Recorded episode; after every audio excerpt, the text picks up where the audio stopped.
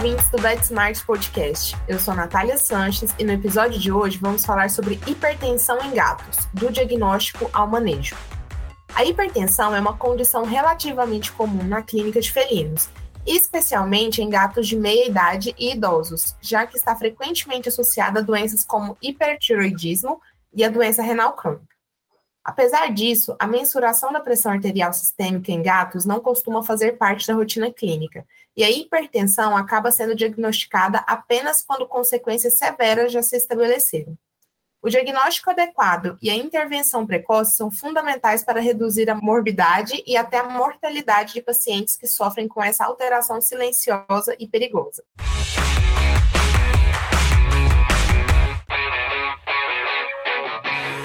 Hoje vamos conversar com a doutora Maria Alessandra Del Barrio, a Malê, que, como a maioria dos nossos ouvintes já sabe, é graduada em Medicina Veterinária pela USP, com residência em Clínica de Pequenos Animais e mestrado em Clínica Veterinária também pela USP, com vasta experiência na área de Medicina Veterinária, ênfase em Clínica e Cirurgia de Pequenos Animais, particularmente com a espécie felina, e com a doutora Karen Boteon, graduada em Medicina Veterinária pela Universidade Estadual de Londrina, com residência clínica em pequenos animais pela Unesp Botucatu, mestrado em cirurgia e anestesiologia veterinária com foco em medicina transfusional pela Universidade de São Paulo e também gerente técnica da Beringer Ingelheim. Sejam muito bem-vindas, Malê e Karen, ao nosso podcast. Muito obrigada, Natália. É um prazer estar aqui, ainda mais com a Malezinha, né, Malê?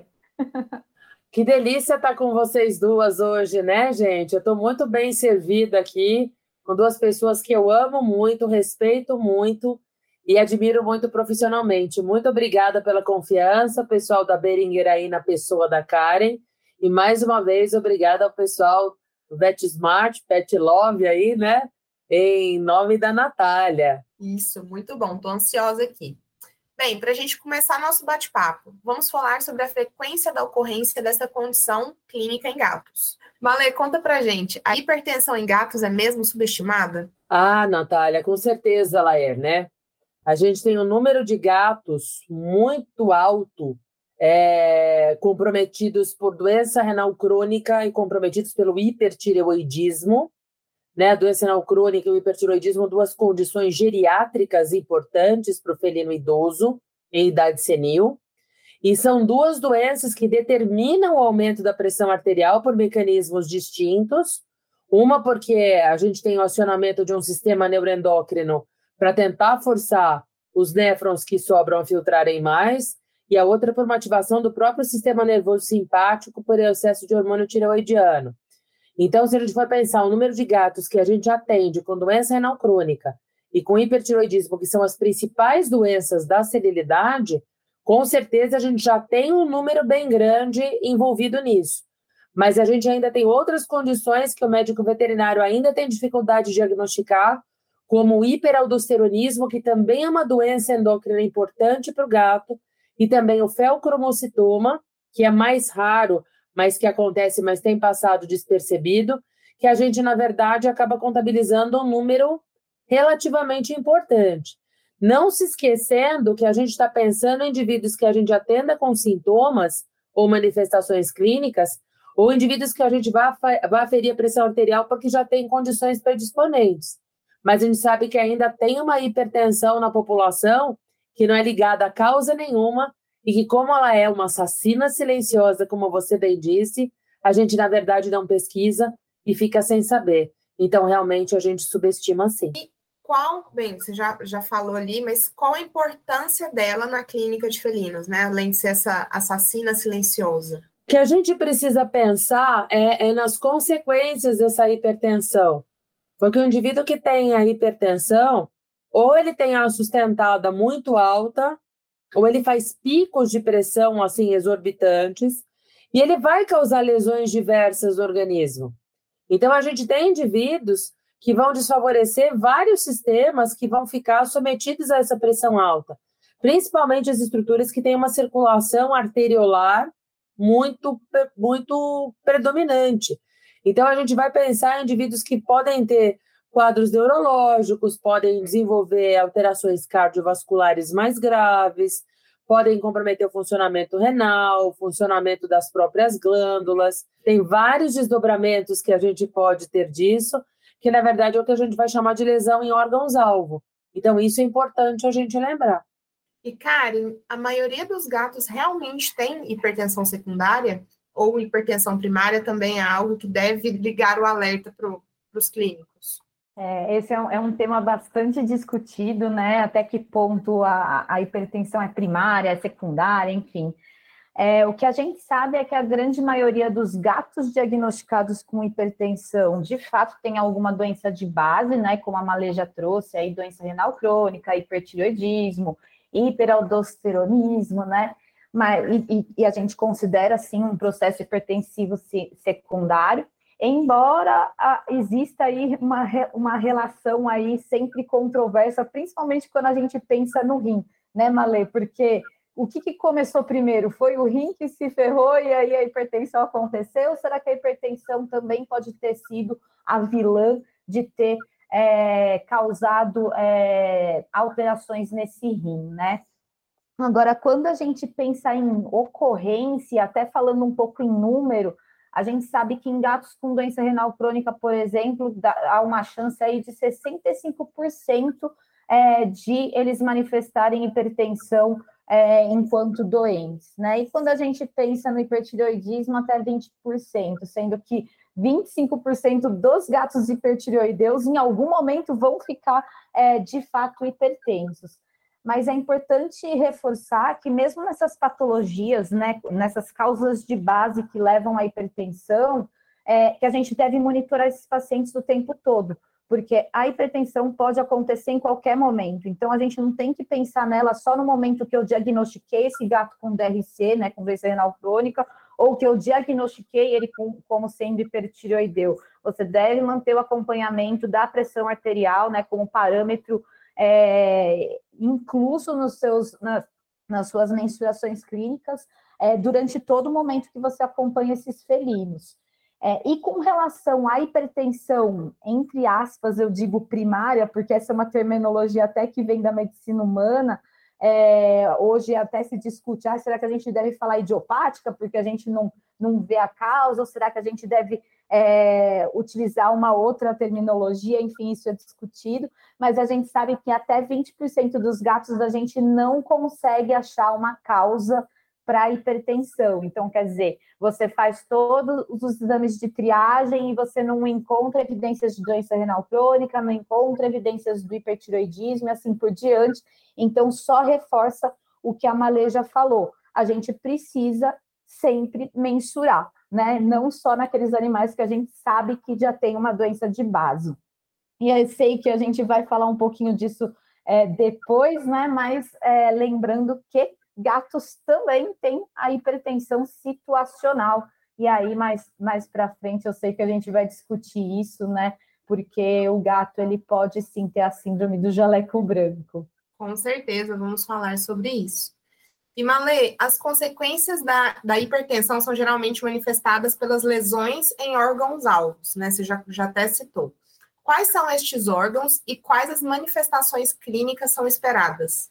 A gente tem basicamente quatro órgãos-alvo mais importantes, mas a gente não vai desmerecer que eventualmente outras estruturas que também sejam muito ricas em circulação arteriolar possam ter problema. Mas as estruturas que mais problema têm são os olhos, mas basicamente a junção coroido-retiniana, porque a coroide, que é a túnica vascular do olho que ali está logo atrás da retina, se ela acaba sofrendo um processo hipertensivo muito importante, a gente tem que pensar numa pressão aumentada dentro desses vasos. São vasos que vão abrir a permeabilidade, vão aumentar a sua permeabilidade, acabam exudando e nessa exudação, a gente pode ter uma exudação hemorrágica ou não hemorrágica, que acabe fazendo descolamentos bolhosos da retina. E esses descolamentos da retina, dependendo do vulto, eles não recolam mais. Então, uma das principais repercussões que a gente vai ter é a cegueira súbita por descolamentos retinianos irreversíveis. A outra coisa que pode acontecer é, eventualmente, a túnica vascular, né, a úvea, anterior sangrar. E aí o sangue acontece dentro do, do bulbo ocular. que não se chama mais globo ocular.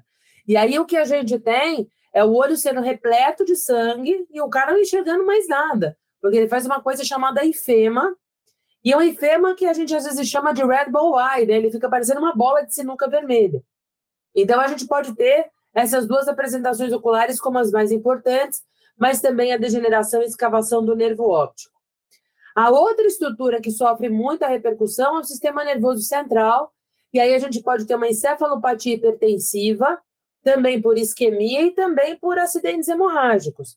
E aí o indivíduo normalmente tem alterações ou no encéfalo e eventualmente na medula espinal, mas o que é mais comum é que isso aconteça no encéfalo, principalmente em cérebro e cerebelo. Então, o indivíduo ele pode ter alterações neurológicas das mais diversas, como é, convulsões, agressividade, mudança de comportamento, head tilt, que é aquela cabecinha virada de lado, head pressing, que é, é apertar a cabeça contra algum anteparo, e muitos autores falam que isso pode ser manifestação de cefaleia, que é dor de cabeça, que alguns indivíduos em crise hipertensiva, inclusive em humanos, isso é muito descrito. Eu sou uma vítima disso. É, a gente também pode ter alguns indivíduos que apresentem andar em círculos, e assim, alterações do equilíbrio, ataxia e incoordenação, mais referentes à parte de cerebelo. O coração também pode sofrer um impacto importante. Existe uma cardiomiopatia hipertensiva, porque o coração vai tentar bombear o sangue para a circulação sistêmica e vai encontrar uma resistência muito grande. Por conta disso, ele vai tentar aumentar essa força contrátil e ele vai marombar. Então, a gente vai fazer uma hipertrofia cardíaca. Essa hipertrofia cardíaca do ventrículo esquerdo pode causar, para muitos indivíduos, é, alterações, né, insuficiência diastólica, o coração começa a ter dificuldade para relaxar e pode ter repercussões hemodinâmicas por conta disso. Fora que um coração que fique muito hipertrofiado, ele não consegue perfundir a parede inteira pela coronária, porque a coronária ela vai ter dificuldade para oxigenar tudo aquilo e ela vai ficar espremida durante os processos de contração do músculo. Então, a gente pode levar isquemias do miocárdio e o aparecimento de arritmias que podem ser fatais, inclusive com morte súbita. E, por fim, deixei o órgão mais importante para o final, porque vocês sabem que eu defendo o rim sempre, né? O rim que pode ser causador, ele pode ser causa e consequência da pressão arterial elevada. Uma pressão arterial muito elevada se transmite para os filtros glomerulares, determinando alterações é, histológicas importantes, né? Que façam essa estrutura acabar tendo uma vida útil bem mais curta. E ela pode determinar a perda de proteína, aquele mesmo processo que aconteceu no olho pode acontecer no rim. Então, uma exudação proteica, uma exudação acontecendo por um aumento de permeabilidade glomerular, determinando é, essa hipertensão, determinando o aumento de permeabilidade e, consequentemente, proteinúria glomerular. Aí é uma proteína grandona que a gente vai perder, que quando tentar ser absorvida pelo sistema tubular, vai causar um dano permanente no sistema tubular, muita inflamação e muita fibrose dentro do rim, determinando aí a progressão da própria doença renal. Então, acaba sendo um fator de progressão para a doença renal crônica. Realmente, muita coisa, muitas lesões. E, Karen, o diagnóstico precoce da hipertensão é, então, fundamental para diminuir as chances de lesões nesses órgãos-alvo, né? Com certeza, né? Por isso que é, a gente precisa colocar a mensuração da pressão arterial como né, como parte da nossa rotina. Então, da mesma forma que a gente mensura é, a temperatura, a gente ausculta o coração, os pulmões, palpação, a pressão deveria estar em toda consulta, né? Até porque quando a gente é, pensa que a gente quer fidelizar aquele paciente junto com você e você fazer o acompanhamento, é, é legal, primeiro, para você acostumar ele a esses parâmetros, então isso reduz até as chances de você ter mensurações não tão fidedignas, porque você está habituando, ainda mais quando a gente fala de gato, né? A gente está habituando o paciente àquela manipulação e você também tem uma ideia de qual que é o parâmetro de normalidade para aquele paciente em especial. E como a hipertensão ela é classificada? Quais os parâmetros de normalidade? Quando que a gente tem esse, esse estalo de tem alguma uhum. coisa errada? É, isso é bastante discutido, né, até no, no consenso de hipertensão do, do colégio americano, porque definir parâmetros de normalidade em cão e gato é bastante complexo, né? A gente tem muita variação com base em raça, idade, temperamento, e até a posição que você mensura, o método que você mensura, o operador, então tudo isso acaba sendo grandes vieses aí para a gente definir normalidade. Então, o que o consenso fala e que eu acho que é, que é bem, bem legal esse, esse jeito que eles trazem, né, a classificação, é que você divide os animais em normotensos, quando eles têm um risco mínimo de lesão em órgão-alvo, e aí a, a, a, pressão né, sistólica é considerada abaixo de 140, então ele é considerado normotenso. Um pré-hipertenso, quando o risco para lesão de órgão-alvo é baixo, então as pressões sistólicas entre 140 e 159. Hipertenso, quando já existe um risco moderado para lesão em órgão-alvo, então pressão de 160 a 179. E severamente hipertenso, quando existe um alto risco para esse tipo de lesão em órgão-alvo, e aí pressões acima de 180, né? Então, essa é uma maneira que o colégio americano estabeleceu para ser mais justo é, a todos os viés possíveis que a gente tenha dentro do, da, das espécies que a gente está falando, né? Cães e gatos, e aqui especialmente gatos. E um ponto importante é que a hipertensão nem sempre é fácil de ser diagnosticada, né? Então, além de tudo, sabemos que muitos gatos sofrem com a síndrome do jaleco branco, que foi o que a Karen comentou agora com a gente. Como que a gente pode lidar com a questão desse estresse e o aumento de pressão situacional na clínica de felinos? Bom, vamos lá. É, eu acho que a primeira coisa, o primeiro ponto, a Karen tocou aí, a gente já ter um paciente habituado ao método. Não adianta você querer de uma hora para outra fazer execução da ferição da pressão arterial no indivíduo, que não vai entender o que é aquele manguito apertando o braço, do que é aqueles apertos sucessivos, né? E, e aquela manipulação estranha. Lembrando que a maior parte dos nossos pacientes não gosta de ser tocado no membro, não gosta que se segure a mão, né? E a gente vai ter que manipular essa mão. Então, o que eu acho é que a gente precisa começar desde cedo. Os guidelines da, da IFSM atualmente falam para a gente começar a ferir com três anos de idade.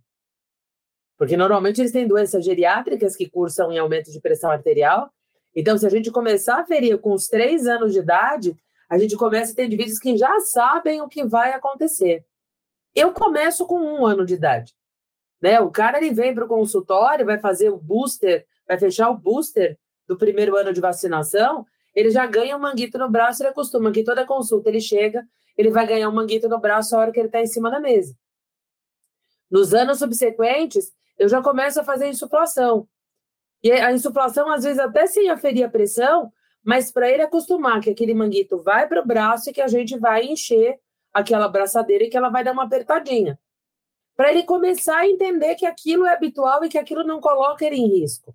Então, eu acho que a primeira coisa que a gente precisa lembrar é que quando a gente lida com indivíduos que são, vou colocar entre aspas, irracionais, porque eu estou pensando nos irracionais porque existe uma limitação de compreensões aí, esse indivíduo ele precisa ser moldado para ele poder corresponder às nossas expectativas e para ele perceber que realmente a gente não é uma ameaça para eles. A partir daí, eu acho que a gente já começa a ter indivíduos que eu moldo e que eu reduzo bastante o risco da hipertensão situacional. Quando eu tenho pacientes que são meus pacientes crônicos, eles me conhecem, eles gostam de mim, eles já conhecem o consultório, eles já se sentem mais à vontade. Mas você tem aquele indivíduo que ou é seu paciente novo que nunca te viu na vida, ou um gato que nunca foi manipulado, ou um gato que pode ter sido mega manipulado, mas que infelizmente ele não é um cara dado. Então, os indivíduos eles vão ter hipertensões situacionais que, na, na verdade, não deveriam passar um excedente de 20 milímetros de mercúrio do que seria a, a pressão normal para ele naquele instante. Mas não dá para a gente assegurar isso, porque a gente não tem trabalhos tão bem é, selecionados ou tão bem escritos falando a respeito do quanto o estresse pode causar isso. Eu já tive paciente que a hora que eu desestressei caiu em 60 milímetros de mercúrio a pressão. Então, nós saímos de um patamar de 220, que era uma hipertensão severa, para o indivíduo que caiu por uma, por uma hipertensão ou um indivíduo pré-hipertenso. Ele ficou no limite ali. Então, a gente tem que tomar cuidado com isso. Então, existem algumas coisas que a gente pode fazer. A primeira é, é lembrar que os ambientes que atendem gatos agora têm que se curvar ao tal do manejo amigável ao gato. E esse manejo amigável ao gato tem que ser evangelizado para todos, inclusive para o tutor, desde o momento que ele prepara o gato para a saída de casa, o transporte no carro, então a casinha coberta, uma casinha que fique no ambiente que o gato convive em casa, para não ser só a casinha do martírio. Ele vem para o consultório, tem que ter uma estação de estacionamento para gato no consultório, né, que eu chamo de cat parking, que é quando você deposita o gato ali, ele não vê cachorro, não entra em contato com o cachorro, não olha de frente para outro gato, não ouve muito barulho. Um lugar que tenha o feromônio facial, ou feromônio materno, ou a associação dos dois. Lembrar que a sala, se pudesse ser uma sala exclusiva para o gato, muito melhor. Né? Então, aquela sala que tem pouco som ambiente, que tem poucas coisas estranhas que acontecem de uma hora para outra, com tudo ali dentro, o feromônio mais uma vez ligado na parede. Na hora da gente fazer a aferição da pressão, tem que ser o primeiro evento. O primeiro. Não é escutar, não é ver olho, não é ver boca, não é ver hidratação, não é palpar, não é nada. A primeira coisa tem que ser a pressão arterial. Porque enquanto você conversa com o tutor, o gato vai se acomodando à sala, vai se ambientando, vai se aclimatando, e a gente aproveita esse pico de aclimatação antes de fazer um monte de coisa e a gente afere a pressão arterial. Então, eu acho que assim a gente consegue diminuir muito o risco da hipertensão situacional. E lembrando que como que você faz para saber se isso é uma hipertensão situacional? A frequência cardíaca vai estar na tua orelha. Então, se você tem um indivíduo que dá um número muito alto e a frequência está disparada, a primeira coisa é que você tem que dar um passo atrás e falar: cara, preciso saber se essa frequência é alta porque ele tem uma cardiomiopatia, porque ele tem hipertiroidismo e junto ele tem a hipertensão, ou se isso é estresse. Você olha para o gato, tem todo um shape, tem toda uma expressão corporal que te conta que ele está estressado ou que ele não está estressado. Isso já te ajuda bastante. E uma outra coisa que eu sempre falo para os veterinários começarem a fazer é sempre falar com o gato num tom uníssono, falar com o tutor num tom uníssono, fazer, tu, fazer tudo de forma mais calma possível. E se eventualmente ainda suscitar dúvida, a gente ainda pode fazer um exame de fundo de olho, porque se ele for hipertenso, os olhos são os espelhos da alma, né? Então eles vão contar para gente. Com certeza. E Karen, Malê falou, né, sobre o momento ideal, as técnicas amigáveis, mas o método de mensuração da pressão arterial importa? Todo método é confiável? Esse é um ponto bastante, bastante relevante também, que merece aí a, a, uma discussão, né? Então, existem alguns métodos para a gente mensurar a pressão arterial. Claro que o método considerado padrão ouro não é o método que a gente consegue utilizar na rotina clínica, porque o padrão ouro é a mensuração direta, né, com cateterização arterial, então nada prático e inviável para a rotina, mas a gente tem aí é, outros métodos é, que, que também a gente, que são super é, viáveis para a gente utilizar. Então tem os métodos oscilométricos, né, sendo que os aparelhos mais modernos, eles têm inclusive uma, alta, uma mais alta definição, então acabam sendo mais confiáveis, e o que eu acredito que seja o mais comum na rotina da maioria dos veterinários, que é o método com uso do Doppler. Né? A validação dos métodos é também bastante é, discutida, inclusive no, na, nas diretrizes, né, tanto do, do ISFM, quanto né, da, da, Sociedade de Medicina Felina, quanto pelo ACVM, o Colégio Americano, e o que eles recomendam é sempre procurar métodos que tenham estudos é, realizados em animais conscientes, né, e em aparelhos devidamente calibrados, né, adequados aí é, para que você tenha uma interpretação o menos errônea possível. E as interpretações também sempre muito cautelosas, né? Então, várias mensurações no mesmo animal, né? Depois de você ter feito toda a ambientação que, que a Malê já explanou é, maravilhosamente aí para que a gente consiga chegar no parâmetro é, fidedigno para esse paciente. E, lógico, levando em consideração também história clínica, idade, né, predisposição, doenças de base, etc. Mas muito importante, além né, da, da escolha aí do aparelho, seja o oscilométrico, seja o Doppler, é a gente saber, primeiro, os locais adequados para a gente fazer a mensuração, inclusive a posição adequada, é, e a seleção do manguito, né? Então, é, locais que são validados aí para o gato. Então, são a cauda, em que a gente vai atrás da artéria coxígea média, o membro anterior, que é a artéria medial, o membro posterior, que é a artéria metatársica dorsal. Então, os três locais são aceitos para mensuração né, da, da pressão arterial. E quanto à seleção do manguito, lembrar sempre que ele tem que ter aí 40% da circunferência do local da mensuração, né? Quando for membro ou cauda.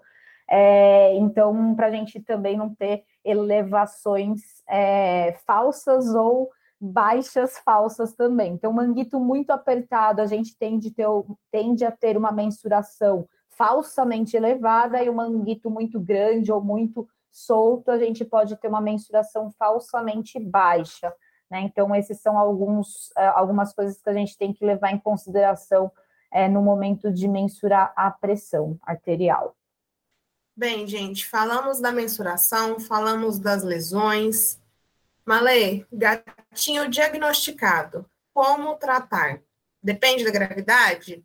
A escolha do fármaco depende da causa de base? Bom, Nath, basicamente as nossas diretrizes falam para a gente tratar todo indivíduo com pressões superiores a 180, independente se tem lesão em órgão-alvo ou não, e as pressões superiores a 160 com lesões em órgão-alvo.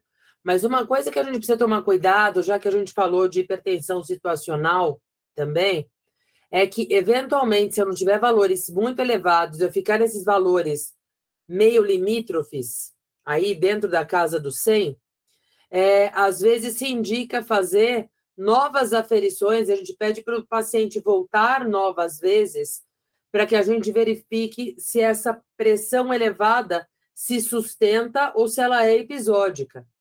Então, o indivíduo ele tem acima de 180, claro, se ele tiver acima de 200, socorro. Mas se ele tiver acima de 180 e a gente fica na dúvida, a gente pede para reacessar esse paciente em uma ou duas semanas, né? Os guidelines do Acvin falam para a gente reacessar a cada duas semanas, mas eu devo dizer para vocês que eu não vou concordar com os autores, porque se for uma pressão real, em duas semanas pode ter acontecido pior. Então, eu reacesso em uma semana, mais ou menos, esse paciente. E quando a gente tem pressões sustentadas acima de 160, é, eles falam, sem lesão em órgão-alvo, mas que não tenha batido no 180, então entre 160 e 180, a gente reacessa esses pacientes a cada dois meses. Coisa que para mim também não bate, porque tem indivíduo que faz lesão em órgão-alvo com 160, 162, 168. Então, é, essas diretrizes eu acho que elas ficam bem traçadas na teoria, mas quando você se depara na prática, alguns pacientes podem sofrer repercussões graves com essa demora de reacessamento. Então, eu prefiro trazer mais cedo. Aí, o que, que a gente tem? A gente tem o gato como um indivíduo que responde muito bem ao lodipino. O lodipino é um bloqueador de canal de cálcio, ou seja, ele não deixa o cálcio entrar por alguns canais e fazer a contração da célula de musculatura lisa, que faz a parede das artérias. Então, ele relaxa essa artéria. E o gato responde muito bem a bloqueadores de canal de cálcio. Tá? Então, a droga de escolha, teoricamente, seria lodipino. Principalmente se você tiver gatos com pressões sustentadas acima de 200 milímetros de mercúrio. Né? Então, acima de 200, nem tem contestação, tem que entrar com lodipina, porque ele é normalmente, pelos, pelos trabalhos, por tudo que foi escrito até agora, o lodipina seria a droga de escolha. Mas a gente precisa pensar que um grande número desses gatos tem doença renal crônica, e um grande número desses gatos pode ser hipertiroideu com uma doença renal crônica mascarada. Mas eles podem ter uma condição sine qua non para utilizar uma outra categoria de medicamentos que não bloqueador de canal de cálcio, que fica até contraindicado, que é a proteinúria. Se você tem um indivíduo com alteração renal e ele é proteinúrico, quando você entra com bloqueador de canal de cálcio, você vai inibir a pressão arterial ali dentro do sistema renal e a gente vai hiperativar mais ainda um sistema que é o sistema renina-angiotensina-aldosterona. Porque se a pressão no glomérulo ela cede, a informação que é passada é que a pressão está baixa. E nós precisamos aumentar essa pressão intraglomerular. Então, a gente hiperaciona o sistema renina-angiotensina-aldosterona. Ou seja, para esses casos, que são os hipertensos proteinúricos, a anlodipina é contraindicada e a indicação ela passa a ser alguém que inibe esse sistema. Ou inibidor da ECA, como o benazepril, ou um bloqueador do receptor tipo 1 da angiotensina 2, que é um BRAT1, que é até o misartana, né? E aí a gente já chama atenção, né? O pessoal da Beringer tá aí, não tem discussão, você me entra na cabeça. E a gente já tem doses, inclusive, de trabalhos publicados falando a respeito da telmisartana, que em crises hipertensivas a gente pode entrar com 3 miligramas por quilo para o tratamento. E para os indivíduos que só são hipertensos, a gente entra com uma dose menor. A gente faz 1,5 miligrama por quilo a cada 12 horas. Se ele controlar em 14 dias, depois eu passo para 2 miligramas por quilo ao dia. Então, a, o primeiro crivo que a gente tem que ter é se eu lido com o indivíduo proteinúrico ou não proteinúrico, para escolher que medicamento fazer. Agora, se você já lida de cara com o indivíduo que seja hipertireoideu, e ele tem alteração cardiovascular, inclusive com comprometimento cardíaco por conta do hipertiroidismo, como a doença é causada por uma ativação do sistema nervoso simpático, aí eu parto para o atenolol, que é um medicamento que controla a contratilidade cardíaca, relaxa o músculo cardíaco e controla melhor a pressão arterial de indivíduos que têm esse tipo de ativação. Então, assim, no resumo da ópera, eu tenho um indivíduo que tem uma hipertensão acima de 200, ele não é proteinúrico, anlodipino. Eu tenho um indivíduo hipertenso e proteinúrico, eu entro ou com benazepril ou com atelmisartano. Eu tenho um indivíduo que é hipertenso e proteinúrico e uma pressão muito elevada acima de 200. Eu vou associar anlodipino com telmisartana ou anlodipino com benazepril. Se eu tenho um indivíduo que é hipertiroideu, eu vou fazer o uso do atenolol. E uma última condição que eu acho que é importante a gente colocar é que, como eu falei, alguns indivíduos têm uma doença que tem sido subdiagnosticada, que é o hiperaldosteronismo, que é o indivíduo que hipersecreta aldosterona, para a gente antagonizar a aldosterona, aquele diurético chamado espironolactona. E é isso que normalmente a gente faz. Bem, gente, muito obrigada pela participação no nosso podcast, Malê e Karen. Como dissemos no início, a hipertensão é uma condição comum na clínica de pequenos animais e por isso devemos estar sempre preparados para um bom diagnóstico e direcionamento do caso. E nada melhor do que nos atualizarmos sobre o tema com profissionais de referência. Muito obrigada por vocês estarem aqui hoje. Muito obrigada, Nath. Para mim foi um prazer mais uma vez conversar aqui com vocês, principalmente porque a gente fala de gato, fala de pressão arterial, que é uma coisa que eu adoro. E aqui da companhia da minha querida Karen, minha amiga amada, muito obrigada pela confiança também. Muito obrigada, Nath. Obrigada ao Pet Love, ao VetSmart, por essa oportunidade. Obrigada, Malê, pelas palavras. Super te admiro. É sempre um prazer ter bate-papos com você. Muito obrigada, gente. Este episódio tem o patrocínio da Beringer Ingelheim e todas as informações técnicas dos produtos, apresentações, indicações e assim como vídeos, estudos relacionados e uma série de conteúdos estão disponíveis nas páginas dos produtos no BetSmart. É só acessar e conferir. E lembrando que agora todos os nossos ouvintes podem selecionar e ouvir temas semelhantes em um só clique na nossa playlist. Não perca a oportunidade de participar da comunidade VetSmart, a maior e mais completa comunidade de medicina veterinária do Brasil. Lá você pode interagir com colegas, além de compartilhar materiais de estudos, casos clínicos, experiências e ainda tirar dúvidas gerais sobre diferentes temas. Basta acessar o site comunidade.vetsmart.com.br.